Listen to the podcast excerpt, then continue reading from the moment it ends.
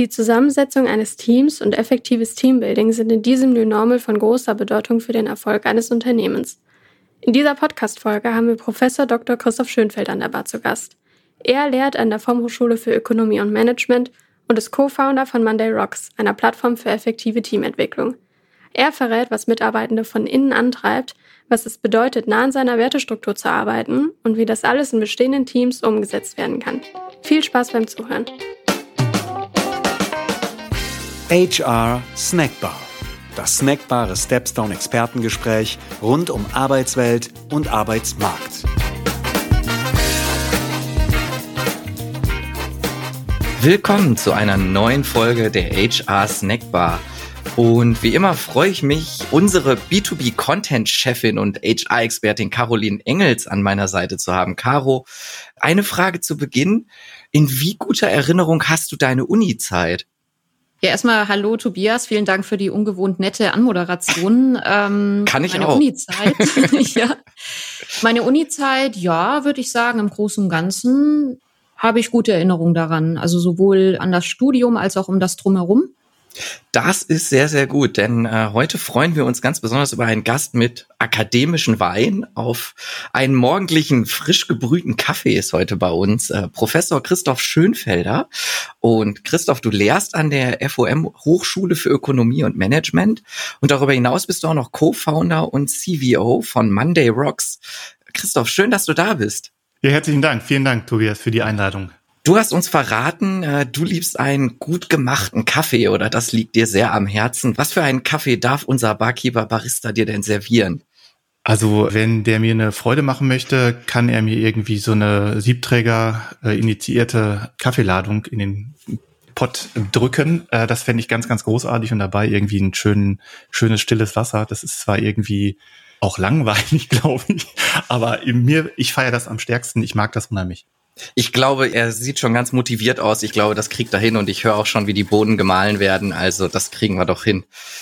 Christoph, natürlich haben wir dich aber nicht nur wegen deiner Kaffeevorliebe, sondern wegen deiner Expertise und auch Begeisterung für ein spezifisches Thema eingeladen, das uns heute ganz besonders interessiert.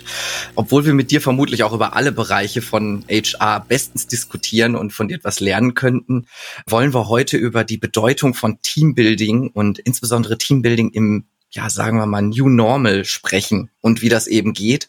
Wir diskutieren ja aktuell ganz viel darüber, was eigentlich überhaupt so wirklich neu ist. Ich glaube, die Entwicklung ist auch noch nicht ganz durch, genauso wie wir die Krise ja noch nicht voll überwunden haben. Aber was würdest du sagen, vielleicht mal als offene Einstiegsfrage, was ist denn neu in Sachen Teamzusammensetzung, Teambuilding in diesem neuen Normal? Ja.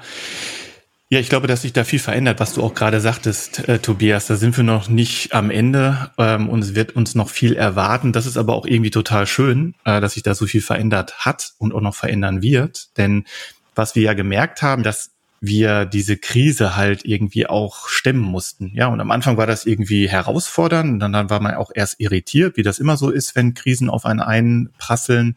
Aber dann hat man sich irgendwie so erinnert, wie das so geht mit Krisenlösung. Und dann hat man ja überlegt, was sind jetzt kluge nächste Schritte? Was kann ich jetzt tun, damit die Situation irgendwie gelingt? Und dann konnte man die ins Gelingen bringen.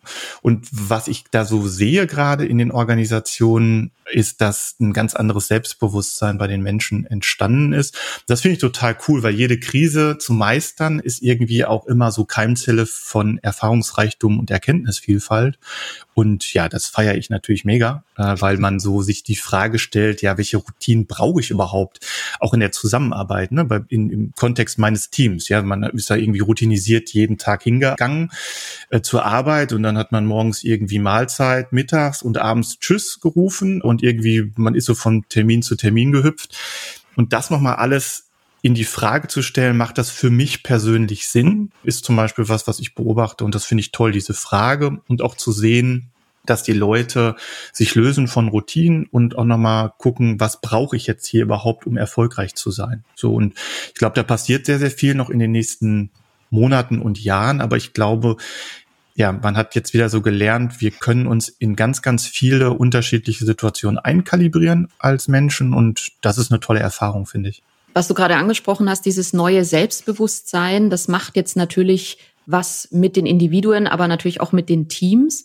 Und Ja. gleichzeitig hat das natürlich Implikationen für diejenigen, die im großen oder kleinen Teams führen, entwickeln, zusammenstellen müssen. Was sind denn jetzt die großen Herausforderungen für Führungskräfte oder auch Organisationen im Gesamten, wenn es darum geht, einen Blick aufs Team zu werfen und zu überlegen, wie stellt man die jetzt erfolgreich für die Zukunft auf? Ja, ich glaube, Caro, was ganz zentral ist, ist so ein Moment von Wertschätzung. Also die, wenn wir uns fragen, was bringt Menschen in Bewegung, äh, egal ob im Arbeitskontext oder wo auch immer, dann kann man das sozusagen einmal innenorientiert sich ansehen und dann kann man sagen, okay, für mich ist zum Beispiel sind bestimmte Werte wichtig und wenn ich die vollziehen kann, äh, dann feiere ich das für mich persönlich. Ja, bei mir ist das zum Beispiel Abenteuerfreiheit. Wenn ich die Werte befriedigt sehe über den Tag, bin ich zwar abends müde, aber ich kann rückblickend sagen, der Tag hat gerockt. So. Das ist so, so eine Innenorientierung. Eine Außenorientierung wäre natürlich auch das Thema Wertschätzung, Mhm. dass ich weiß, Caro zum Beispiel, was treibt dich an? Was feierst du? Wo bist du beseelt, wenn du Sachen machen kannst? Oder wenn ich weiß, Tobias hat bestimmte Bereiche, die er für sich unheimlich gut kann und möchte und will.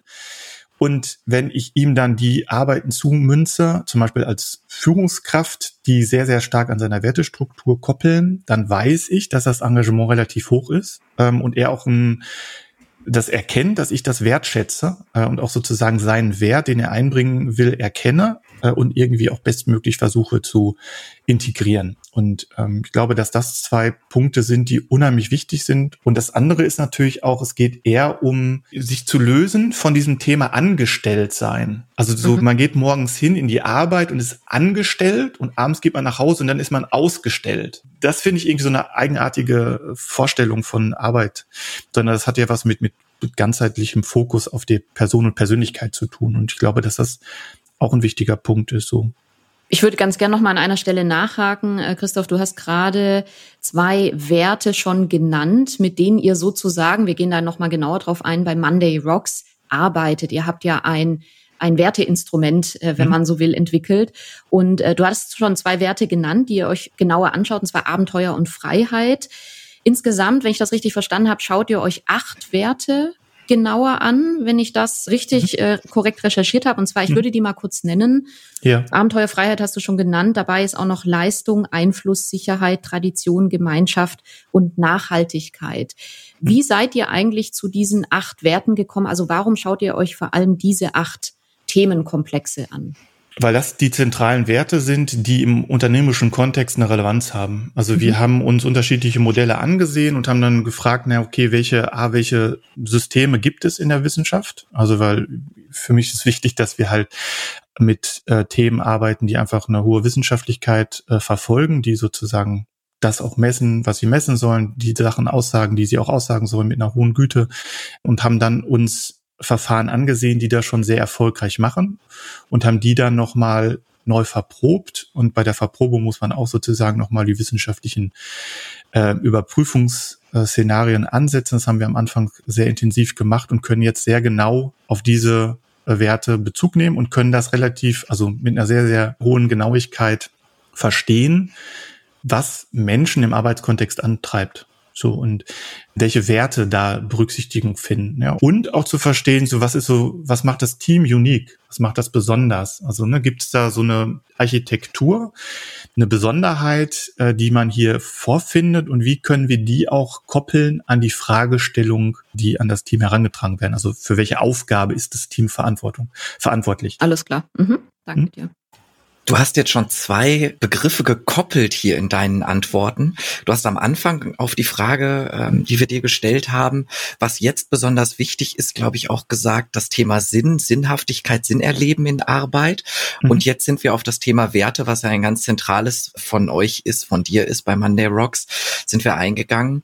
Und auf diesen Zusammenhang würde ich gerade gerne nochmal eingehen. Und zwar hast Mhm. du in einem Artikel von dir, den ich gelesen habe, geschrieben, Sinnorientierung ist immer auch gekoppelt an die eigenen Werte und später dann, Mitarbeiter möchten sich in ihren Werten verstanden und adressiert fühlen. Ist das für uns die Antwort darauf, womit wir so die Frage nach dem Sinn, die Sinnhaftigkeit beantworten können? Also wann Menschen tatsächlich Arbeit als sinnhaft erleben?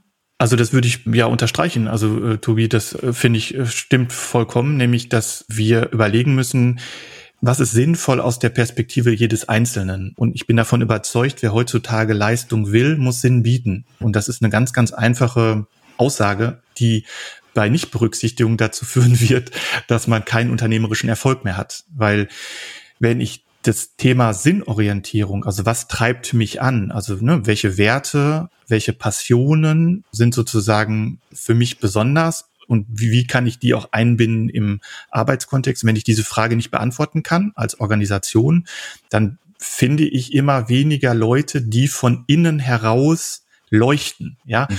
Und wir haben da nur noch Leute, die glänzen, ja. Und glänzende Menschen finde ich nicht mehr so wichtig, weil Glanz hat immer was von außen zu tun. Also ne, da wird irgendwie ein Spot draufgesetzt oder kommt irgendwie eine Energie von außen und dann kann ich irgendwie strahlen. Und ich glaube, es geht nicht mehr um Glanz, sondern es geht um inneres Leuchten. Und das sehen wir zumindest ganz häufig, dass wenn wir uns erfolgreiche Teams ansehen, die eine Arbeitsteilung vollziehen, wo jeder nah an seiner Wertestruktur, nah an seiner Passion arbeiten darf. Und das kann dann durch eine kluge Arbeitsteilung, also jeder macht das tendenziell mehr, was seinen Werten entspricht, führt dann unsere Long Way sozusagen dazu, dass die Performance von Teams steigt. So, mhm. das ist, glaube ich, ganz, ganz wichtig, diese Frage nachzugehen und auch sich zu beantworten. Und da wollen wir einfach auch unterstützen. Ne? Also weil ich glaube, das ist ja auch früher, ich bin auch Coach und so und dann macht man Geniusarbeit über ein halbes Jahr, was zeichnet dich aus und so. Das ist heutzutage auch gar nicht mehr so notwendig, für den ersten Step zu verstehen, okay, was ist denn dein Wert? der dir wichtig ist und was ist deine Passion, die du gerne vollziehen möchtest. Und das kriegen wir innerhalb von zwölf Minuten analysiert und dann kannst du dann damit arbeiten. Mhm. Was wäre denn eine Passion? Wie definiert ihr das?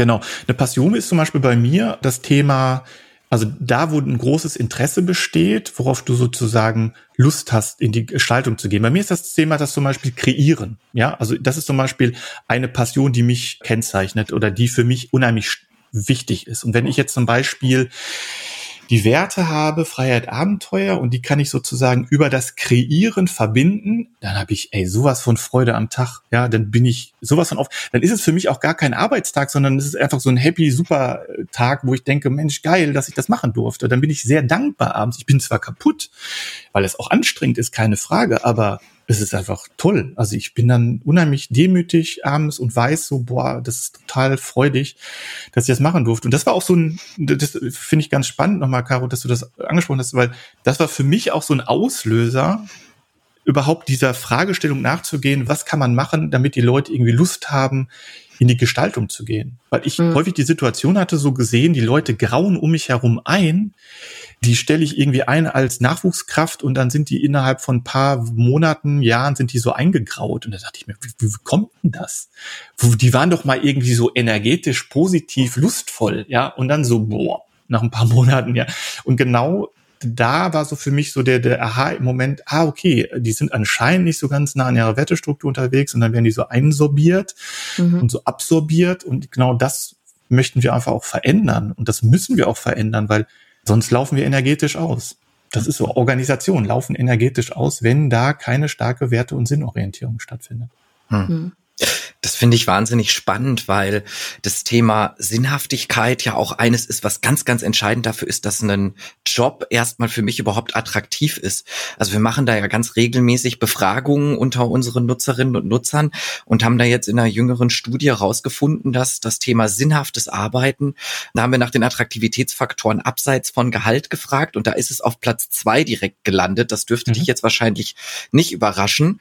Genau, total spannend. Entschuldigung, dass ich da sofort reingeredet reingrätsche. Ja? Nee, alles das gut. Ist, das ist, Tobias, genau nämlich ein ganz, ganz zentraler Punkt. Wir haben ganz häufig die Situation, dass man dann irgendwie so über Purpose spricht. Und dann hat man so, so, ein, so ein Purpose von Organisation. So, und da frage ich mich immer ganz häufig, naja, wie kommen die denn da drauf? Also wie kommt man denn da drauf, ohne ein analytisches Verständnis zu haben, wenn ich, also ohne ein analytisches Verständnis vorausgesetzt, welches mir hilft, genau diese Frage zu beantworten. Und ich glaube, da ist auch so ein bisschen so die, so eine Unwucht drin in diesem ganzen Purpose Ding, weil man dann so sagt, ja, okay, das sind so Werte, nach denen wir hier streben wollen und so, und man vergisst so ein Stück weit die Berücksichtigung der Menschen. Ja, und ich glaube, wichtig ist so immer, immer äh, die Analyse anzufangen bei den Menschen und dann zu sagen, okay, wir gucken uns jetzt Teams an Und als allerletztes gucken wir uns dann die Organisation gesamt an. Das können wir, aber über diese Stufe halt erst, was zeichnet die Person aus, dann was zeichnet das Team aus. Und wenn ich mir alle Teams von der ganzen Organisation angesehen, dann habe ich so ein Verständnis von, okay, wir haben hier anscheinend bestimmte Werte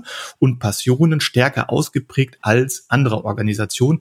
Anscheinend macht uns das aus oder ist unser äh, Erfolgsgarant oder wie auch immer und das, das lass uns mal konservieren oder lass uns das irgendwie stärken oder ausbauen. So, das, so, eine, so ein Weg finde ich immer klüger, als zu sagen, okay, wir haben jetzt irgendwie so fünf Werte, für die wir stehen und dann fragt sich jeder so, ja, okay, pf, weiß ich nicht, was hat das mit mir zu tun, so in meiner täglichen Arbeit und ich, ja, deshalb, Entschuldigung, also, weil ich das so häufig merke mit diesem Thema, ne, Purpose-Orientierung, ja, aber das soll halt immer bei den Menschen anfangen. Also, das muss bei den Menschen anfangen. Ist Nee, da stimme ich dir absolut zu und vielen Dank an der Stelle, dass du da so reingrätscht. Bin ich völlig bei dir. Das ist ja genau das, wo wir aktuell viel mehr hinkommen müssen in quasi allen Bereichen, dass wir immer erstmal vom Individuum aus denken und um spezifische Lösungen zu finden, als von der Organisation auszudenken und das eben nicht, dass das unwichtig wäre, aber das dann eben im nächsten Schritt. Und da finde ich das Konzept von Passion oder Passion hier total interessant und total spannend also wenn man euer Instrument nutzt, sieht man ja tatsächlich, wie die einzelnen Teammitglieder auf diesem Spielfeld stehen. Dann identifiziert ihr ja über dieses Tool bestimmte Rollen für die verschiedenen Teammitglieder. Also zum Beispiel gibt es die Rolle des Querdenkers oder es gibt die Rolle des Entdeckers, es gibt die Rolle des Coaches. Kann ich mir das so vorstellen, dass wenn man sich quasi am Ende als Ergebnis dieses Spielfeld anschaut, dass man dann merkt, ach Mensch, wir haben ja tatsächlich keinen Querdenker. Für uns im Sales Marketing brauchen wir aber solche Leute. Hier haben wir also Entwicklungsbedarf. Ist ja. das so? Kann man das so einfach sagen oder ist das zu platt? Nee, äh, das ist, äh, Caro, vielen Dank. So ist es. so genau so kannst du es halt machen. Also du hast ein Verständnis dafür, was welche Position haben wir jetzt stark besetzt, zum Beispiel im Bereich der Innovation und welche Architektur besitzt unser Team auf Basis der Werte? Also was wir nicht uns angucken, ist Kompetenzen, weil das wird auch so überbewertet. Ja, also Kompetenzen war vielleicht vor fünf Jahren noch oder vor zehn Jahren noch total wichtig. Das ist nicht mehr wichtig. Also ich meine, ich muss da mal vorsichtig sein und wir machen das auch Gott sei Dank bei der Hochschule für Ökonomie und Management halt anders weil es geht bei uns darum, dass wir eine Haltung vermitteln wollen. Ich will kein Wissen mehr vermitteln. Also Wissen ist flüssig. Also da sage ich meinen Studenten auch, Leute, zieht euch die äh, Skripte selber, also die Bücher, die Papers, das könnt ihr selber lesen. Ich bin ja kein Vorleser. Also so Vorlesungen nach alten Muster, das war's mal, ja. Und so, es geht eher darum zu sagen, ich muss Neugierde wecken für ein Thema oder ich muss verstehen lernen, was treibt mein Student, meine Studentin an? Also was findet die spannend? Und da nochmal äh, drauf zu fokussieren. Ich glaube, das ist ganz, ganz spannend. Und Deshalb ist es da wichtig, dass wir gucken, was treibt die Leute an. Also nicht, was kann. Also habe ich jetzt einen Abschluss zum Thema, ich bin jetzt hier Innovationsgöttin oder so. Ja, das interessiert mich nicht, sondern wenn ich das kann, heißt es ja noch lange nicht, dass ich das will. Und was du auch gerade sagtest, Erwerbsbiografien verändern sich. Und dann war es mal früher so, dann war ich mal ein BWLer und ich bin auch zum Beispiel ein Ökonom, aber ich bin auch Soziologe. Und ich kann da auch mit unterschiedlichen Bereichen unterwegs sein. Und das ist völlig schön, wenn ich das darf und wenn das einfach nur sichtbar wird und ich dementsprechend auch meine Arbeitspakete erhasche. Nämlich nicht nur als irgendwie im Angriff, sondern ich darf jetzt auch mal Themen umsetzen oder ich darf mal in die Außenorientierung gehen. Also ich darf mal zum Beispiel als Problemlöser mich mit anderen Kollegen und Kolleginnen austauschen, mit anderen Unternehmen austauschen, Ideen vielleicht auch nochmal testen im, im Hinblick auf Prosumentenschaft oder so. Ja, und da eine Varianz hinzubekommen, finde ich ganz schön.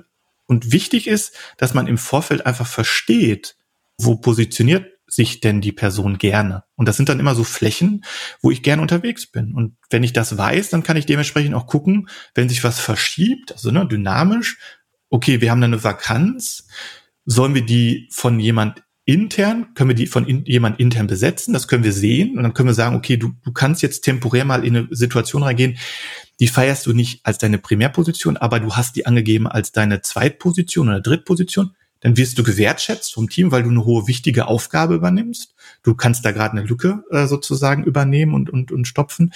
Ähm, oder man kann auch im Recruitment einfach sagen, wenn man Teams neu zusammenstafft, wen könnte ich denn mit reinnehmen? Wen könnte ich denn da reinsetzen, der aufgrund seiner Werte da gut reinpasst? So, und ich glaube, das ist aus meiner Perspektive ein kluges Vorgehen, das so zu machen und nicht mehr zu gucken, okay, wir brauchen jetzt noch irgendeinen, weiß ich nicht, jemand, der einen Abschluss im Sales hat und dann brauchen wir jemand einen, noch einen Kreativen und dann brauchen wir noch jemand irgendwie so einen Feelgood-Manager oder eine ehemalige Führungskraft und so, die das Team steuert, weil so, das finde ich irgendwie so alte Zeit.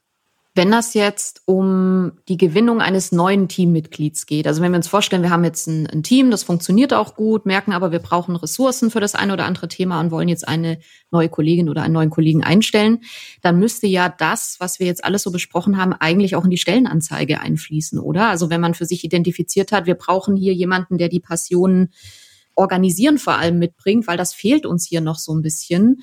Was wäre da deine Empfehlung? Wie geht man damit dann in der Stellenanzeige um, wenn man eine Vakanz hat? Genau, also ihr seid dabei echt wirklich weit vorne, muss ich sagen. Das ist toll. Das, also das sind ganz, ganz wichtige zentrale Fragen. Und das ist ja auch so. Und die ersten Organisationen, die machen das auch. Wir fokussieren das nicht für uns, weil das jetzt sozusagen nicht so der Kern ist, die Leute von außen in die Organisation zu bringen. Aber natürlich ist es hilfreich aus der Perspektive, Wertestruktur, welche, welchen Wert fehlt uns denn noch hier und wen können wir ergänzen?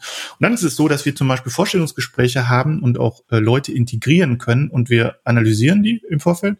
Die machen ihren Diamanten und können, wir können dann den Diamanten und auch die, die Flächen sozusagen, in denen sich die Spieler wohlfühlen, weil es ist nie eine Rolle. Das ist ja, also das finde ich, wirkt der Dynamik in den einzelnen Situationen nicht gerecht, sondern sind immer Positionsflächen, in denen ich mich wohlfühle und dann bringt der Kandidat, die Kandidatin das mit und dann können wir das abgleichen mit der Situation vor Ort im Team und können dann auch ganz anders mit den Menschen sprechen, nämlich sagen, okay, du wirst wirklich von, vom ersten Moment an wertgeschätzt, nämlich für das, was du bist und du hilfst uns da sofort vom ersten Augenblick.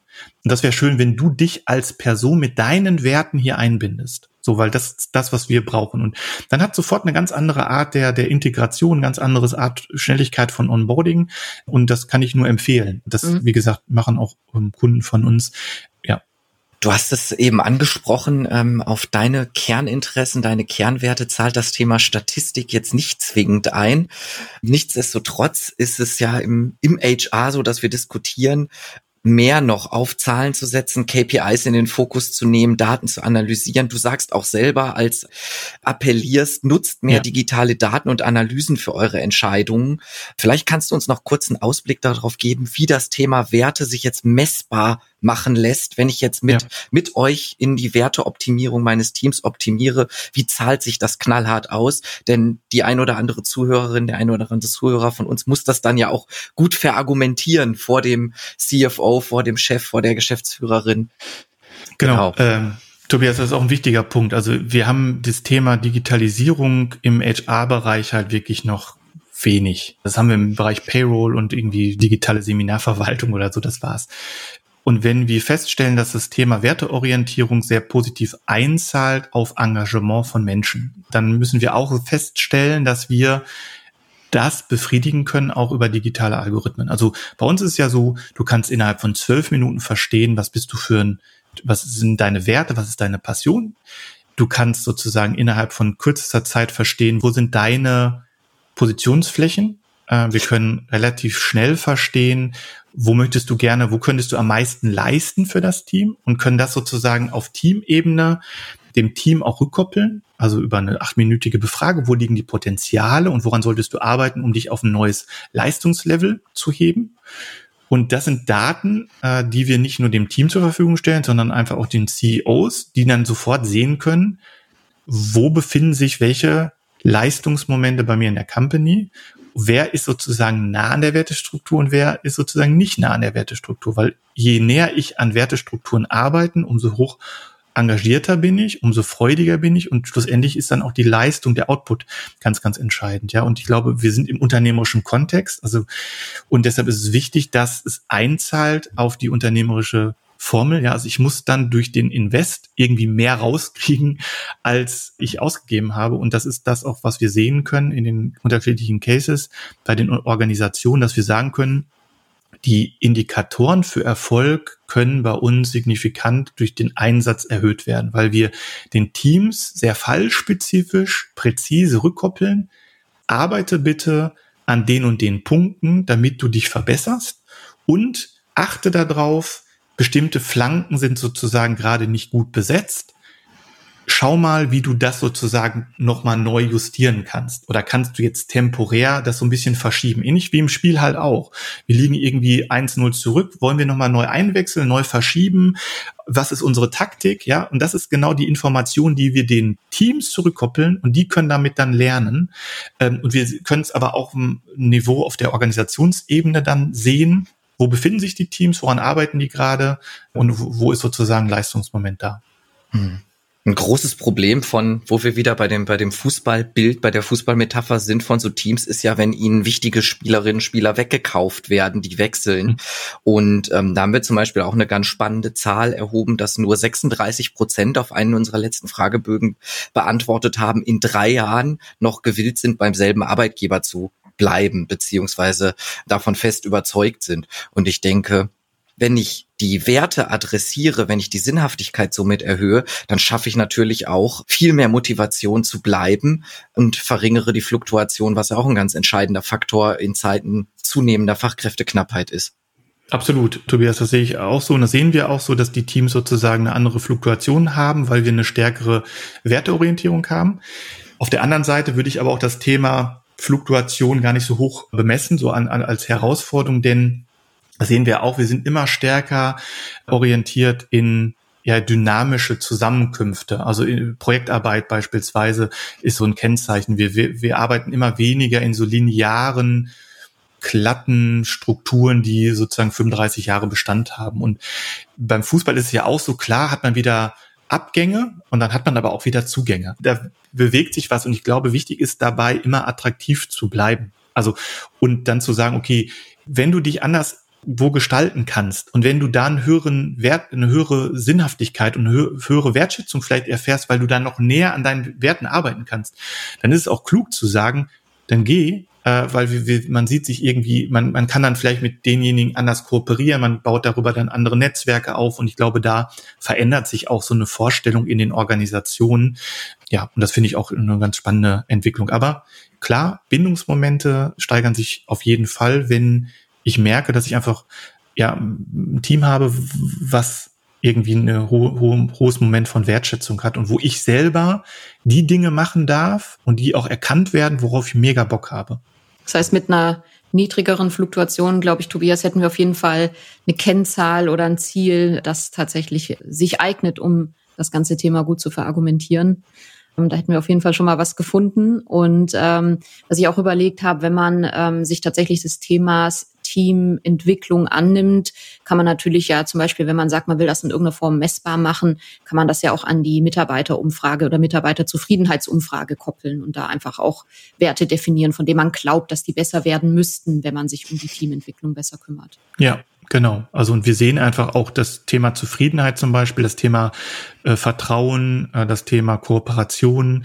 Das sind alles Themen, die wir relativ gut analytisch tracken und sehen können, wie die sich auch verändern innerhalb von Wochen. Also es ist relativ präzise und genau. Und das ist halt auch das Spannende, dass ich auch diese Zyklen kleiner machen kann und nicht mehr irgendwie einmal im Jahr eine Befragung mache, wie in vielen großen Organisationen, sondern in kleineren Zyklen und dann auch mit einer höheren Relevanz für das Team. Also ich koppel das dann dem Team wieder zurück und das Team kann dann damit arbeiten. Das finde ich irgendwie ganz spannend. Mhm. mhm.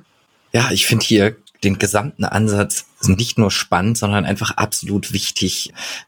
Ne, das ist ja quasi das, was wir auch schon besprochen haben. Wir schauen uns das Individuum an, aber als Teil des Teams und das Team wiederum als Teil der großen Gesamtorganisation. Das ist, glaube ich, eine ganz, ganz wichtige Herangehensweise. Mhm. Toll. Ja.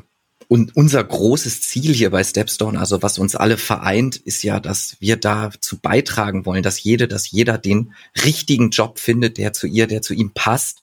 Und das müssen wir natürlich auch oder wollen wir natürlich auch nach innen leben. Und deswegen haben wir hier eine ganz große Anzahl an hochgradig intrinsisch motivierten äh, Mitarbeiterinnen und Mitarbeitern, die sich dann auch, ich sag mal jetzt so salopp, sich austoben dürfen und den Job dann auch zu dem machen, der dann im Zweifel der richtige ist und die gar nicht in so einem engen Korsett stecken meistens. Also natürlich gibt's auch hier unterschiedliche Jobprofile, aber ich glaube, das kann man schon mal so zusammenfassen. Ja, Super. stimme ich dir absolut zu. Und ich glaube, wo wir beim Thema Zusammenfassen sind und bevor Caro und ich hier noch rot werden im Gesicht aufgrund der netten Worte, ähm, sehe ich unseren Barkeeper schon winken, dass wir so langsam das Ende unserer Aufnahmezeit erreicht haben. Aber wie immer haben wir natürlich eine kurze letzte Runde. Und Christoph, für dich die Gelegenheit, möchtest du uns, möchtest du der HR-Community noch etwas mit auf den Weg geben? Letzte Runde. Seid neugierig, bleibt neugierig und habt Mut sozusagen, ja, neue Wege zu beschreiten und dafür einfach auch digitale Daten zu nutzen. Dem habe ich eigentlich gar nichts mehr hinzuzufügen. Ähm, Caro, möchtest du noch was ergänzen? Ja, äh, vielen Dank an dich, äh, dass du heute da warst. Das war ein super Gespräch. Also man merkt schon mit Blick auf die Uhr, wir können, glaube ich, locker noch eine Stunde weiter sprechen, aber vielleicht ist das ja ganz gut, äh, als eine, eine Anknüpfung zu finden für einen neuen Besuch in der HR Snack Bar. Was ich für mich einfach mitgenommen habe, und ich finde, das ist einfach total logisch und ergibt einfach nur ganz viel Sinn, ist wirklich diese ähm, Kombination aus Werten und Passionen dass man, wenn man das ideal kombiniert, also wenn man seine Werte ausleben kann und seine Passion ausleben kann, dann ist das total logisch, dass man engagiert ist, dass man motiviert ist, dass man einfach Bock hat auf das, was man macht, dass man Dinge vorantreibt, dass man innovativ ist und wirklich das Beste für das Unternehmen einbringt. Das ist super logisch und eigentlich verblüffend, dass das hier und da dann doch noch nicht so im Fokus ist. Umso mehr hoffe ich, dass diese Folge auch dazu beigetragen hat, dass bei dem einen oder anderen Zuhörer oder der einen oder anderen Zuhörerin hier ein Umdenken auch stattfindet. Also nochmal vielen, vielen Dank für das tolle und wirklich sehr, sehr spannende Gespräch. Vielen Dank. Dem kann ich mich absolut nur anschließen, denn äh, Stichwort Bock machen, genau, dass die Aufnahmen hier in der Snackbar machen mir unglaublich Laune, machen mir viel Spaß. Ich lerne hier wahnsinnig viel. Ich hoffe, an unsere Zuhörerinnen und Zuhörer gerichtet, das hört man auch und äh, ihr, sie bleibt uns gewogen. Vielen, vielen Dank dir, Christoph, dass du da warst. Es hat, wie gesagt, riesen Spaß gemacht und ich bin mir ziemlich sicher, wir sehen uns bald mal wieder. Perfekt. Vielen, vielen Dank euch beiden und natürlich auch äh, der dritten Kollegin und ihr macht das wirklich ganz, ganz bezaubernd und toll. Ich habe mich da als Gast sehr wohl gefühlt und ihr habt das sehr fundiert und sehr, sehr klug äh, durchdrungen. Von daher finde ich das immer toll, mit solchen Menschen in Berührung zu kommen. Herzlichen Dank euch. Vielen, vielen Dank. Vielen Dank. Ciao. Und schon wieder Sperrstunde in der Stepstone HR Snackbar. Wir freuen uns immer über ein kleines Trinkgeld in Form von Feedback, Anregungen und Themenvorschlägen unter podcast at stepstone.de. Frische Wissenssnacks rund um die Arbeit heute und morgen servieren wir unter www.stepstone.de/wissen. Und für die After Hour zu unserem Podcast lautet die Empfehlung des Hauses www.stepstone.de/hr-podcast. Bis zum nächsten Mal in der HR Snackbar von Stepstone.